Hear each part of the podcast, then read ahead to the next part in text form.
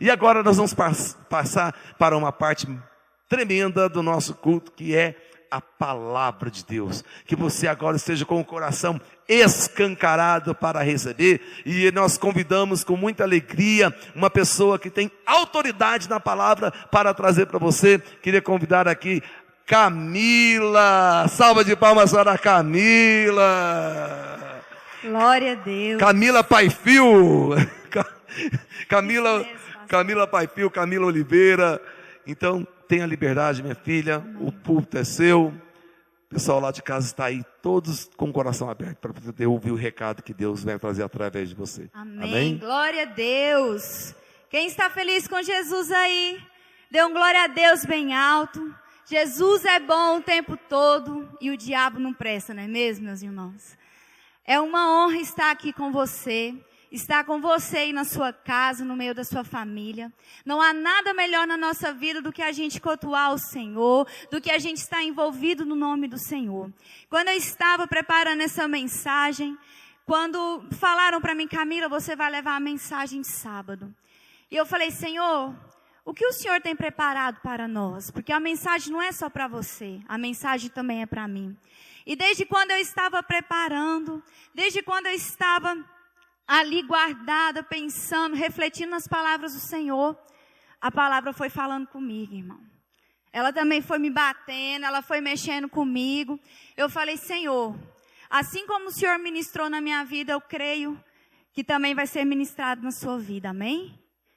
Tudo que a gente faz, quando a gente se volta para o Senhor, quando a gente busca, o Senhor sempre nos surpreende. Então, nessa noite, neste culto de outside. Infelizmente, ainda não podemos estar aqui todos reunidos. Mas você está reunido aí na sua casa. Mesmo assim, a palavra de Deus não foi impedida de ser levada. Então, abra o seu coração nessa noite. Tem uma palavra de Deus poderosa hoje sobre a sua vida. Amém? E o tema de hoje da nossa mensagem é uma pergunta que eu fiz para mim o tempo todo. Desde o dia que eu fiquei sabendo que eu estaria aqui trazendo essa mensagem para você, eu fiquei pensando: Cristo vive em mim? E o tema de hoje da nossa mensagem é: Cristo vive em você? Muitas das vezes a gente fala que nós temos o Senhor. Ah, eu já aceitei Jesus, eu tenho Jesus. Mas será que você realmente tem vivido esse Jesus? Você realmente tem vivido esse Jesus que mora dentro de você? E a palavra de hoje que eu gostaria de compartilhar com vocês está em Gálatas. Gálatas 2:20 NVI. E a palavra do Senhor diz assim: Fui crucificado com Cristo. Assim, já não sou eu quem vive, mas Cristo vive em mim. A vida que agora vivo no corpo, vivo-a pela fé pela fé no Filho de Deus, que me amou e se entregou por mim. Glória a Deus, essa palavra é muito poderosa. O Deus enviou o seu filho para me amar e para te amar. Enviou o seu filho para morrer naquela cruz, para pagar por todos os nossos pecados. E nessa palavra foi Paulo que escreveu o livro de Gálatas. E ele estava preocupado, irmãos. Ele estava preocupado porque aquelas pessoas elas estavam abandonando a fé. E ele foi e decidiu escrever essa carta para eles, relatando tudo o que estava acontecendo, tudo que, eles está, tudo que eles estavam passando. E se a gente for pensar e trazer para os nossos dias de hoje, é o que tem acontecido. Muitos têm abandonado a sua fé. Muitos têm esfriado nesse momento de pandemia, muitos têm esfriado nesse momento que às vezes não pode estar reunido, às vezes tem que ficar em quarentena. Tem pessoas que são de risco. Nós estamos tendo culto nos dias de domingo e nos dias de quarta-feira, mas infelizmente tem pessoas que são do grupo de risco que elas não podem estar aqui presente. E por causa disso, irmãos, elas têm se esfriado. Talvez essa palavra hoje vai falar com você aí onde você está. Será que você está abandonando a sua fé? Será que Jesus realmente vive em você? Como que tem sido a sua vida? Como que você tem agido? Jesus ele está no centro da sua vida ou é você que está no centro da sua vida? Quando Jesus entra, quando Jesus ele começa a habitar na sua vida, você deixa de estar no centro e você passa a ficar de lado. Você deixa Jesus assumir o controle, você deixa Jesus assumir o centro da sua vida falar: "Opa, Aqui eu não governo mais nada, aqui eu não cuido mais nada, porque eu estou é do lado do Senhor. Eu caminho é do lado dele, porque eu nada posso. E assim tem sido na minha vida, e é isso que eu desejo para você, irmão. E quando eu estava pensando, eu estava perguntando que nós temos quatro tópicos. E eu fiz essa primeira, que diz assim: quando Cristo vive em você, você tem cuidado com a sua língua. É, irmão, forte, né? Falou com você aí, também ministrou comigo. Irmãos, a língua é uma parte pequena do nosso corpo, mas ela tem um poder enorme se ela não for bem usada. Todas as vezes quando eu vou orar, eu falo, Senhor, guarda minha boca, guarda minha língua. Que todas as palavras que saem da minha boca, Deus, seja para edificar. Porque da mesma boca pode sair bênção, mas também pode sair maldição. E em Tiago 3, ele vai falar sobre o domínio da língua. E eu estava pensando, não é algo fácil de se dominar, você sabe por quê, irmão? Porque a língua ela não cansa. Você já ouviu alguém falar assim, nossa, hoje eu estou cansada, minha língua está doendo de tanto falar? Não, irmão, não existe isso. Você pode estar cansado de diversas coisas, mas a língua não cansa. Você sabe por quê? Eu estava fazendo uma pesquisa. A língua ela tem mais ou menos 10 centímetros dentro da nossa boca e ela é composta por oito músculos. Por isso que ela não cansa. Enquanto um está agindo, o outro está descansando, depois o que está descansando volta a agir, por isso que não cansa. E é por isso que a gente tem que ter cuidado com a nossa boca o tempo inteiro. Quando eu, é, teve uma época da minha vida, no início de tudo, um dos meus primeiros empregos foi trabalhar em telemarketing, em call center. E, e quando eu saía de lá, depois de tantas ligações, uma atrás da outra, eu trabalhava, foi bem no início, quando surgiu as telematrículas do, do município, para os pais, as mães começarem a ligar, que já não poderiam mais ir na escola fazer a matrícula. Primeiro tinha que ligar lá para nós, fazia a matrícula da criança e depois ela ia presencialmente. E aí, eu, eu pensava, eu ficava o dia todo lá, e aquilo me consumia, as pessoas me ligavam e falavam, mas quando eu saía de lá, eu não saía de lá cansada, falando, nossa, minha língua está doendo. Não. Eu saía de lá com a minha cabeça doendo, eu saía de lá com o meu ouvido doendo. Quem trabalha em call center, ou já trabalhou, sabe muito bem do que eu estou falando. E eu estava pensando, e o mais difícil de tudo, irmãos, eram as mães que ligavam, era o tempo inteiro. Eu chegava lá cedo, irmão, cedo. E o telefone não parava hora nenhuma. Era quando as mães iam falar o nome dos, da, dos abençoados. Irmãos, pensa no nome abençoado. Eram uns, uns nomes tão enfeitados, mas tão enfeitados, que era um negócio assim de Stephanie, eram uns negócios de, de Jennifer, com DI, PH, de Stephanie, umas coisas que eu pensava, meu Deus. E aí isso daí me veio o nome do meu esposo, o Emes. Eu falei, Senhor, se fosse a mãe dele me ligando e eu lá, eu não ia entender nada. Eu ia falar assim, o quê? Denis? O quê? Emerson, eu não estou entendendo nada. E aí eu falo, meu Deus do céu, e comigo? É do mesmo jeito, meu nome com K, Y e dois L's. Aí eu, meu Deus do céu, o que, que o senhor tem para nós? Meu nome já é todo diferenciado. O pobre tem um trem de querer enfeitar o nome, né? Eu fico pensando, por que, que meu nome não foi normal? C-A-M-I-L-A. Não, teve que botar um K, um Y, dois L's. E às vezes, quando eu estou aqui na igreja, quando tem alguma programação, ou quando a gente tem que se inscrever em algo e as pessoas escrevem meu nome, tem pessoas que colocam ainda dois M's no meu nome. Eu falo, meu Deus do céu ainda arrumou uma forma de piorar mais ainda. E eu saía de lá, irmãos, voltando. Eu saía de lá com a cabeça quente, porque eu, além de ter que fazer tudo, eu tinha que adivinhar os nomes. Às vezes as mães não sabiam nem como escrever, só que eu não cansava. A minha boca estava preparada para continuar falando. E assim acontece na minha vida e na sua vida. E eu, uma coisa que eu estava pensando, gente, mulher falar, mulher fala. Mulher fala, fala e muito. Mas, irmão, quando o homem fala, é feio demais. É pior, é, é, é, é pior de tudo. É pior de todas as coisas é quando o homem conversa demais. Tem gente que fala assim, nossa, aquela dali, quando ela morrer, vai precisar de um caixão para ela e outro caixão para a língua dela. E quando é homem, então, é um, é um para o corpo e dois para a língua, porque é feio demais. E quando eu fui meditar na palavra do Senhor, Tiago 3, do 5 ao 6, fala assim: Semelhantemente, a língua é um pequeno órgão do corpo, só apenas 10 centímetros, irmão. Mas se vangloria de grandes coisas. Vejam, como um grande bosque é incendiado por uma simples fagulha, assim também a língua é um fogo é um mundo de iniquidade. Colocada entre os membros do nosso corpo, contamina a pessoa por inteiro. Incendeia todo o curso de sua vida, sendo ela mesma incendiada pelo inferno. Irmão, a língua é perigosa demais. Nessa noite eu quero te falar, irmão, guarde a sua boca, guarde a sua língua. Se não for para você falar algo que é de Deus, algo que procede do Senhor, não fala. Tem um ditado que diz bem assim: a palavra é prata, mas o silêncio é ouro. Escolha ter o silêncio no Senhor. Quando você fala demais, impede você de ouvir o que Deus tem para você. O corpo, a, aqui fala que, que a língua ela está no centro do seu corpo.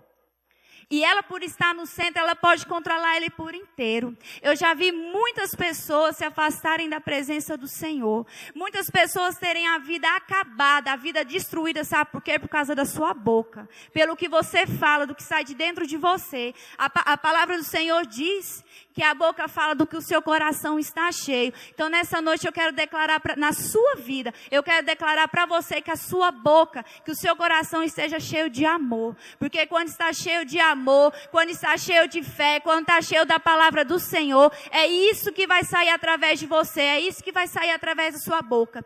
E eu estava lendo um livro que foi passado, a pastora trouxe e indicou para todos nós o Daniel Nash.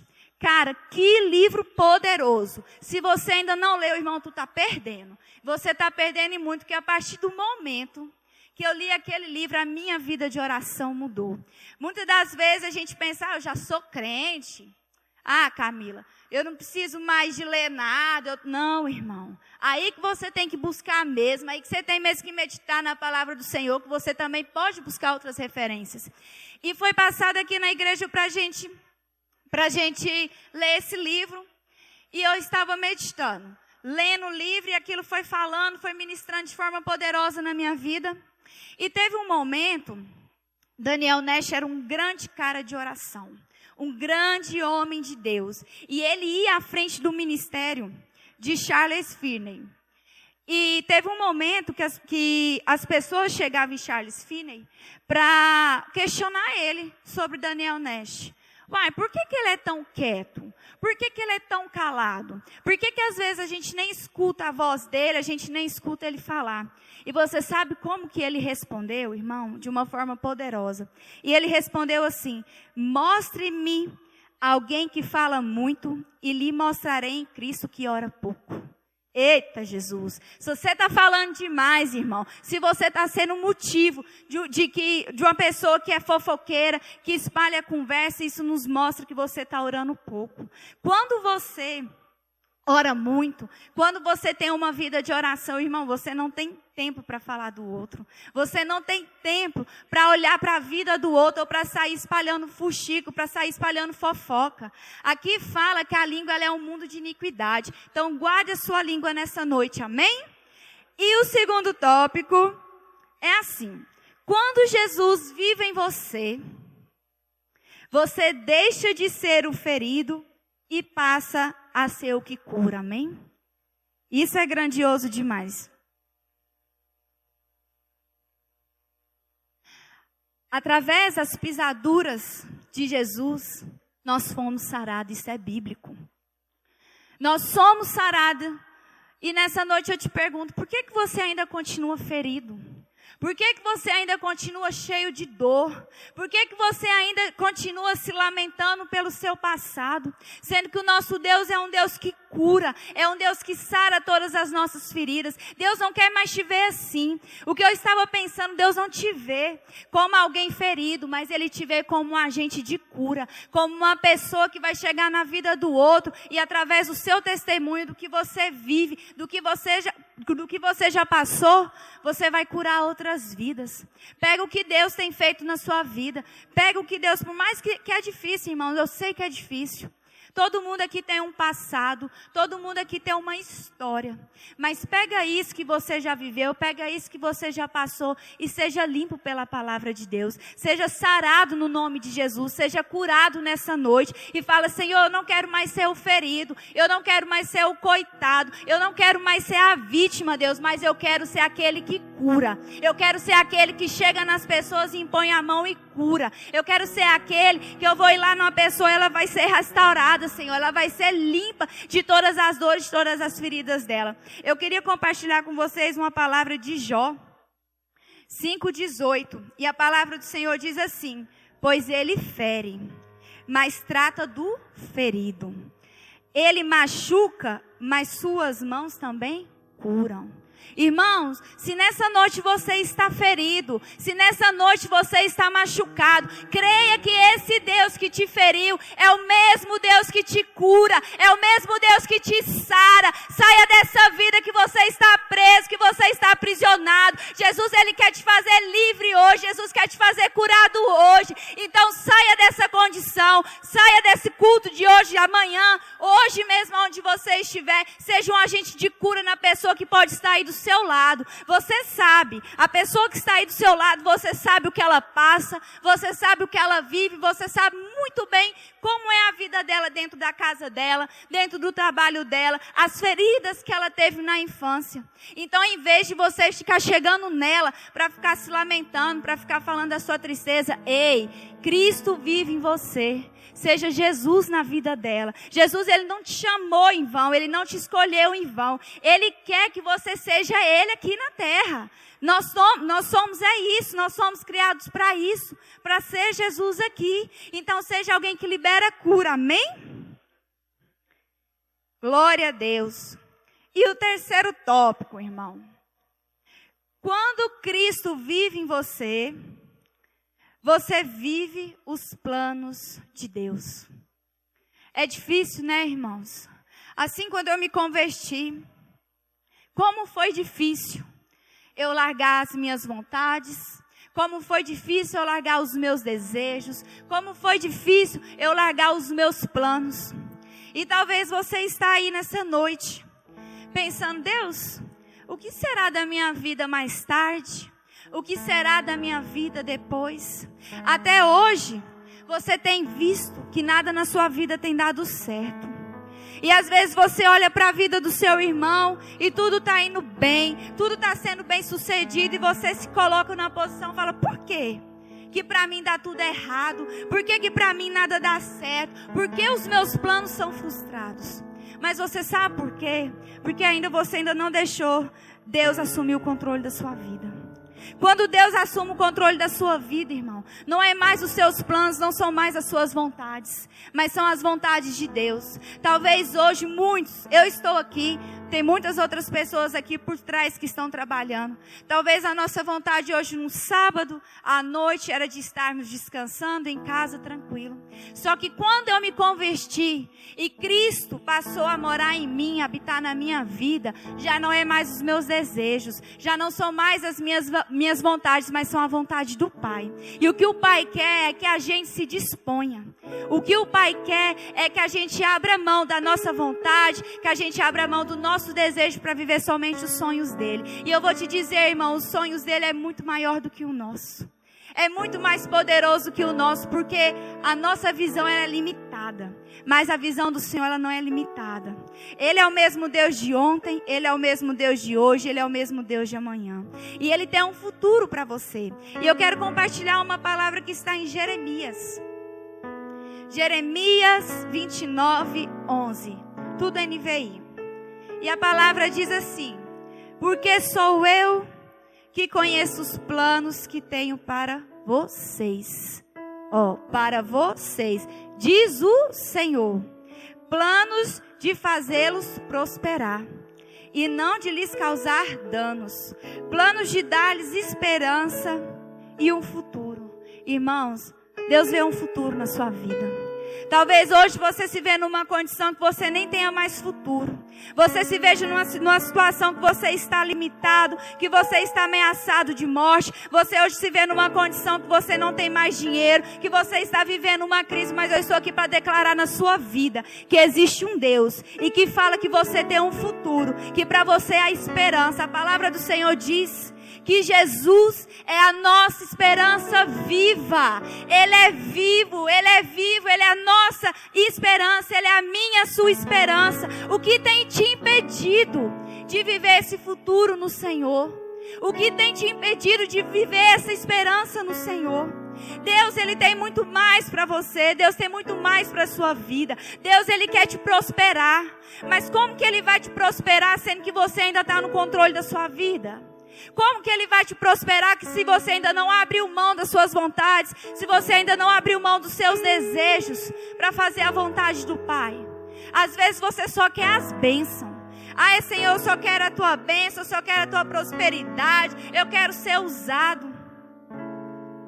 Mas quando, irmão, que você abriu mão de si mesmo? Mas quando que você abriu mão dos seus próprios sonhos, das suas próprias vontades? Ei, nessa noite desperta. Não viva mais para você, mas viva para Cristo. Esse, esse, é, esses, na verdade, esses, desculpa, esses são os últimos tempos, irmãos. Dia após dia, os sinais estão aí. Nós temos visto que a chegada de Cristo ela está próxima. Muda hoje a sua vida. Muda hoje os seus planos. Talvez o seu plano ainda hoje é de esperar tudo isso passar para você cair na gandaia da forma que você quer, para você festar, para você ir nas festas, para você viajar. Mas ei, esse não é o plano de Deus para sua vida.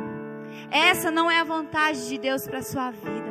Você foi chamado para ganhar almas para o Senhor. A sua vida, ela tem que gerar vida. E aí eu quero te perguntar nessa noite: a sua vida tem gerado vida? Através da sua vida, o outro que está do seu lado, ele tem mudado? Através da sua vida, essa pessoa, ela está se voltando para o Senhor?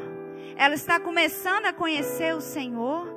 Através da sua vida, essa pessoa, ela está se afastando do Senhor ou ela está se aproximando do Senhor? Porque tem pessoas que é isso, irmão. Tem pessoas que muitas vezes ela se infiltra dentro da igreja. Só que ela, irmão, ela não é bênção, não. Ela é uma maldição. Ela é maldição porque em vez dela vir para gerar bênção, para aproximar as pessoas perto dela, ela faz é dispersar. E a palavra do Senhor diz assim que aquele que não se ajunta se dispersa. E qual que é a sua situação hoje? Você está junto do corpo de Cristo? Você está junto da tua igreja? Você está junto dos teus liderados? Você está junto com o amor do Senhor? Ou você está espalhado por aí? Qual que é a sua vontade nessa noite? Eu te pergunto nessa noite, qual que é a sua vontade? Qual é o seu plano? Muda hoje. Falei, Senhor, já não sou mais eu, Gálatas 2:20, mas o Senhor vive em mim. Os meus planos não são mais meus, mas os meus planos, Deus, é do Senhor. As minhas vontades não são mais as minhas, mas as minhas vontades são a do Senhor. O meu querer já não são mais os meus, mas o meu querer é do Senhor. É difícil? É. É difícil a gente abrir mão das nossas vontades, das nossas vontades, dos nossos desejos? É. Mas ei, Jesus te fortalece. Jesus te capacita, Jesus te sustenta. Talvez hoje você pode se sentir fraco, você pode se sentir limitado. Falar, Senhor, eu não consigo, mas eu estou aqui para declarar na sua vida que você consegue, porque Jesus ele vive, porque Jesus ele reina e ele reina hoje na sua casa, ele reina hoje na sua família, ele reina hoje no seu lar. Amém? E ele tem planos, é planos de futuro, planos de uma esperança. Você pode se ver hoje sem esperança dentro do seu casamento, você pode se ver hoje sem esperança dentro do seu trabalho, você pode se ver hoje sem esperança dentro da sua casa. Não sei, irmão, o que você vive. Eu não sei o que você passa, mas eu sei que maiores são os planos do Senhor para sua vida. Amém? E para finalizar essa palavra, irmão, top. A última que diz assim: quando Cristo vive em você, nada te impede de cumprir o seu chamado. Eita Jesus, glória a Deus, porque Jesus ele é lindo, ele é fiel, ele é poderoso. E todos nós, quando a gente se converte, quando a gente aceita o Senhor como o único Senhor e Salvador da nossa vida, a partir daquele momento o Senhor te entrega um chamado. O Senhor te entrega um ministério. O Senhor te mostra para aquilo que você foi chamado, para aquilo que você foi escolhido. E muitas coisas têm te paralisado. Muitas coisas têm te impedido de fazer a vontade do Senhor. Muitas das coisas têm te impedido de cumprir o seu chamado. Eu te pergunto hoje, o que, é que tem te paralisado? Será que Cristo realmente vive em você? Ou você tem dado ouvidos para aquilo que as pessoas falam? Ou você tem dado ouvidos para a sua dificuldade que você encontra dentro do seu ministério? Para as dificuldades que você encontra no meio dos irmãos? Sabe o que, eu tenho pensado? Irmãos, quando nós temos um chamado, não importa o que a gente passa, a palavra do Senhor diz que no mundo nós teremos aflições, mas nós temos que ter bom ânimo porque Ele venceu o mundo. Então a gente com Jesus Jesus nós conseguimos vencer. Só que você passa por aflição e a primeira coisa que você faz é desistir do seu chamado. A primeira coisa que você faz é falar: ah, eu não vou mais para a igreja, não. Ah, a primeira coisa que você faz, eu não vou mais para aquela cela. Ei, Jesus te escolheu. Jesus entregou algo na sua mão. Aquilo que ele tem para você não é a mesma coisa que ele tem para mim. As pessoas que você vai alcançar não são as mesmas pessoas que eu vou alcançar. Nós somos os corpos de Cristo. Cada um tem o seu papel, cada um tem a sua parte. Eu posso ser o pé, você pode ser a mão, você pode ser o coração. Mas o Jesus, ele é a nossa cabeça. Então, irmão, não deixa nada te impedir de você de viver o seu chamado. Você é um filho amado. Você é um filho escolhido. Você é um filho separado. Não fique parado da forma que você está. Sabe por quê? Enquanto você está parado, enquanto você está aí cheio de raiva, cheio de angústia, não querendo mais fazer a obra do Senhor, sabe como é que está Satanás? Ele está assim, ó, aplaudindo você sabe por quê? Porque o que ele te quer mesmo é te paralisar. Porque ele sabe que quando você se levanta, quando você abre a sua boca, você gera vida, você ganha vidas, você transforma. Então muda hoje o seu jeito de ser, muda hoje o seu jeito, as suas atitudes. Não deixa nada te impedir de você viver o que Deus tem separado e guardado para sua vida, não. Eu quero compartilhar uma palavra que está é, em Filipenses 3, 3, do 13 ao 14, que diz assim: Esquecendo-me das coisas que ficaram para trás e avançando para que estão adiante, prossigo para o alvo. Repete aí na sua casa. Prossigo para o alvo, a fim de ganhar o prêmio do chamado celestial de Deus em Cristo Jesus. Irmãos, eu quero ganhar esse prêmio. Você quer ganhar esse prêmio? Essas aqui são as palavras de Paulo.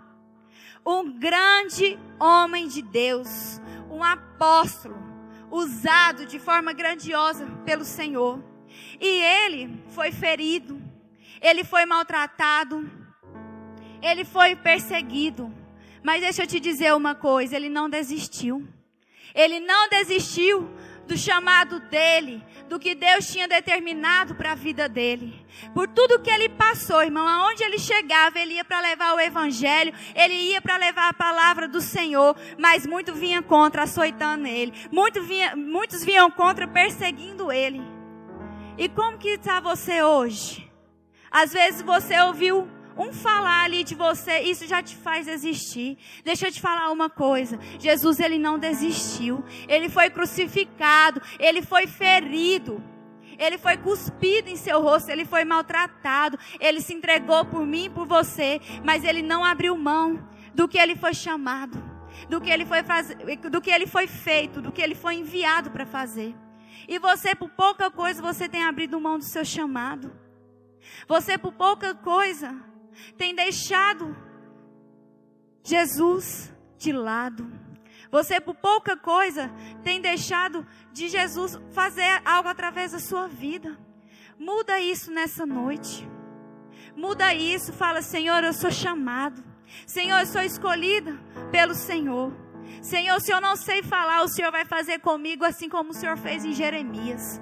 O Senhor colocou a mão na boca dele, o Senhor entregou as palavras do Senhor. Talvez você está aí nessa noite, mas eu não sei falar, Camila. Eu sou tímida, como é que eu faço? Irmão, se desperta. Deus não escolhe os capacitados, ele nos capacita. Jesus, ele tem planos maiores para sua vida. Então não deixa nada te impedir de você cumprir o seu chamado. Às vezes, aonde você está, seja na sua célula, seja na sua igreja, não sei aonde, irmão. Mas você tem um chamado e você tem abrido mão disso.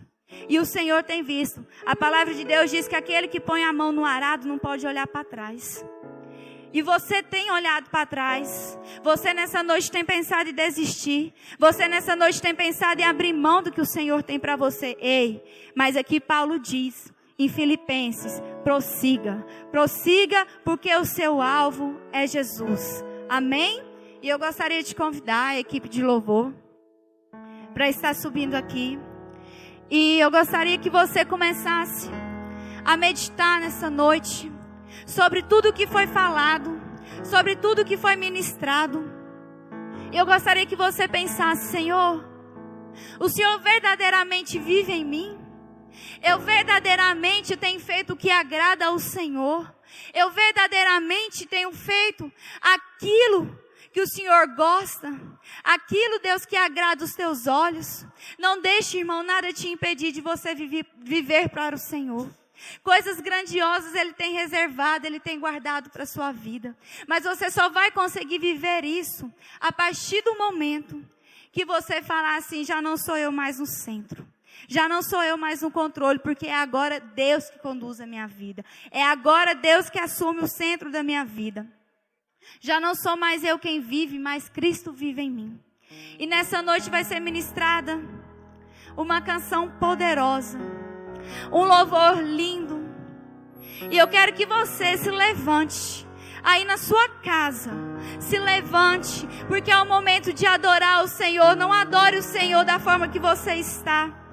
Da forma que você está, não sei se é sentado, se é deitado, no, ou comendo. Irmão, se desperta agora. Deus tem algo lindo para a sua vida. Jesus, Ele quer habitar em você. Jesus, Ele quer habitar na sua vida. Ele quer fazer morada dentro de você. E Ele quer mudar tudo que você tem vivido, tudo que você tem